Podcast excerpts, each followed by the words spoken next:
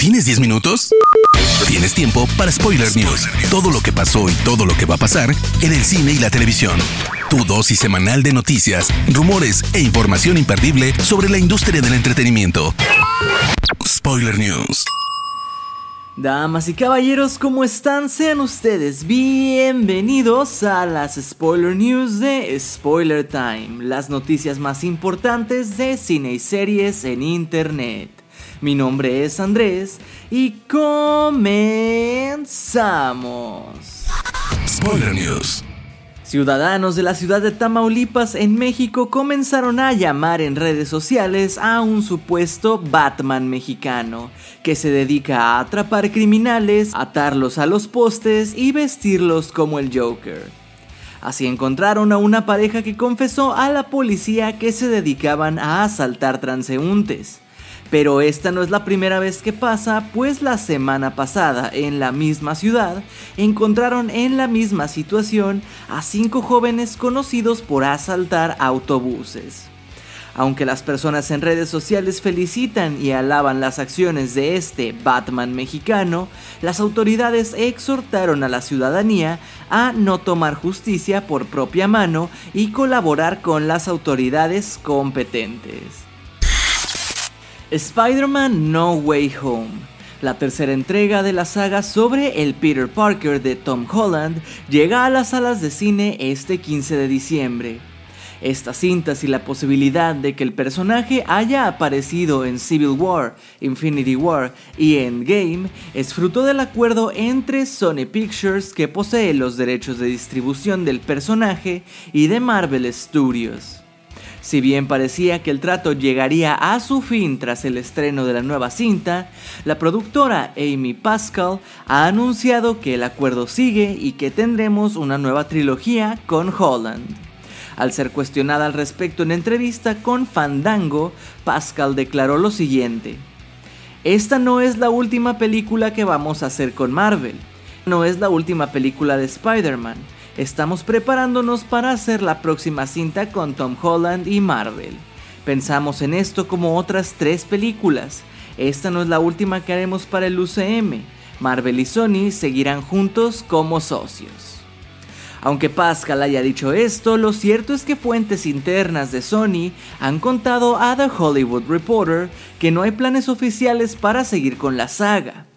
El medio antecitado señala aunque el estudio tiene una fuerte relación con Tom Holland y Kevin Feige y esperan continuar la colaboración, no hay planes oficiales para una trilogía en esta fase. Furiosa, la precuela de Mad Max Fury Road ha tenido que decir adiós a uno de sus fichajes principales. El filme que dirige George Miller cuenta con Anya Taylor Joy en el papel de una joven Imperator Furiosa, papel interpretado por Charlize Theron en la cinta de 2015. Ahora, según informa Deadline, Yaya Abdul Matin II, a quien conoces de Aquaman, Candyman y Watchmen, ha abandonado el proyecto por problemas de agenda. El medio afirma que el actor tiene otro proyecto que le apasiona desde hace tiempo y esa ha sido la razón. Pese a la marcha del actor, Warner se ha movido rápido y han encontrado ya un sustituto. Tom Burke es el elegido para interpretar el papel. Burke es conocido por protagonizar Cormoran Strike, serie que adapta la saga literaria escrita por J.K. Rowling. También apareció como un joven Orson Welles en Mank junto a Gary Oldman. Ridley Scott debe enfrentar más que malas críticas con su película House of Gucci, y es que la verdadera familia Gucci lanzó un comunicado oficial en donde reprueban la representación que la película hace de ellos, asegurando que los muestran como unos matones ignorantes y avaros. Además dijeron que rechazan la forma en la que representan al personaje de Patricia Reggiani, interpretado por Lady Gaga, pues dicen que en la historia se ve como una víctima de un sistema machista, cuando la empresa siempre se ha comprometido con la inclusión y la diversidad, y consideran a la cinta un insulto para el legado que se han esforzado por construir. El director respondió a las críticas asegurando que buscó a los mejores actores y que hicieron un trabajo destacable. Las personas de la familia Gucci que me escribieron fueron alarmantemente groseras, diciendo que Al Pacino no se parecía a Aldo Gucci. Perdona, cuando tienes a los mejores actores del mundo en tu película, no te quejas de esas cosas. En un inesperado giro de eventos, se confirmó que el actor Nicolas Cage dará vida a Drácula en la próxima película que prepara Universal y que lleva por título Renfield.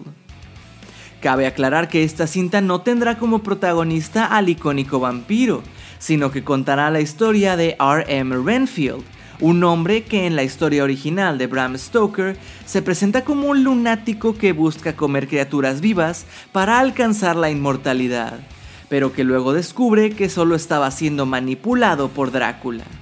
Este papel será interpretado por Nicholas Hoult. Ya tenemos el primer vistazo a Kang el Conquistador a través de una playera regalada al equipo de dobles de la cinta Ant-Man and the Wasp Quantum Mania, se reveló el look que tendrá Jonathan Mayers como Kang el Conquistador, el nuevo gran enemigo para las próximas fases del UCM. Si bien es solo un reflejo en el casco de Scott, alcanzamos a distinguir que el diseño del personaje será muy similar a su contraparte de los cómics. Spoiler News. Pasamos a las noticias de series y les cuento que, lamentablemente, esta semana ocurrió el fallecimiento del actor de doblaje mexicano Abel Rocha, a quien conocimos por dar vida al dragón Shenlong en la franquicia Dragon Ball, siendo su última participación la cinta Dragon Ball Super Broly. Rocha también participó en Slam Dunk, en Naruto Shippuden y en Hora de Aventura, entre muchos otros. Abel, que tu alma viva siempre junto a Shenlong y las esferas del dragón. He recreado cada set de El juego del calamar en la vida real, y cualquiera de estas 456 personas que sobreviva más tiempo ganará 456 mil dólares. Así presenta el youtuber MrBeast su video que ha causado auténtico furor en YouTube desde su publicación el pasado 24 de noviembre.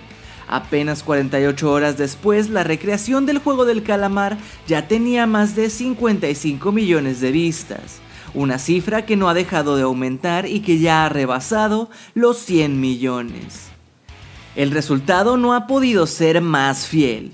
Tal y como promete MrBeast, los sets han sido supervisados de manera muy minuciosa para hacerlo más parecidos a los originales. En ellos los 456 concursantes reales se han enfrentado a las icónicas pruebas del juego original con un único cambio, la prueba final. El proyecto le costó al youtuber 3.5 millones de dólares. Y en otras noticias menos amigables respecto al juego del calamar, un estudiante fue sentenciado a muerte en Corea del Norte por supuestamente distribuir copias ilegales de la serie. De acuerdo a reportes de la policía, el joven llevó en una memoria USB una copia ilegal del show y se lo mostró a sus amigos, quienes empezaron a cobrar por proyectarla.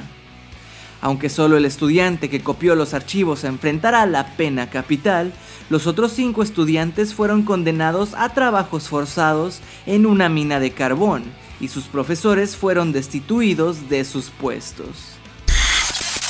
Tras su reciente estreno, se ha revelado que Hawkeye, la serie de Marvel con Jeremy Renner y Hailey Steinfeld, es la serie del UCM con la audiencia más baja en su estreno de este 2021.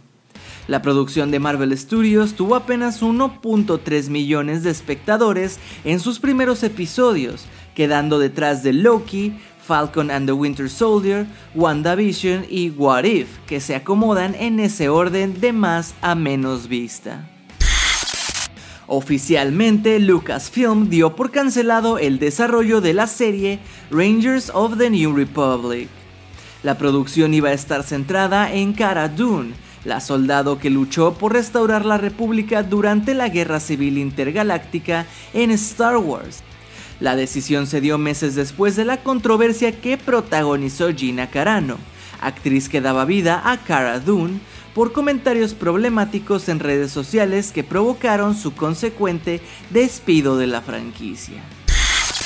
La cadena británica BBC ha confirmado durante esta semana que Tom Hardy vuelve para interpretar a Alfie Solomons en la temporada final de la serie británica Peaky Blinders, que llegará en algún punto de 2022 para posteriormente cerrar su historia con una película.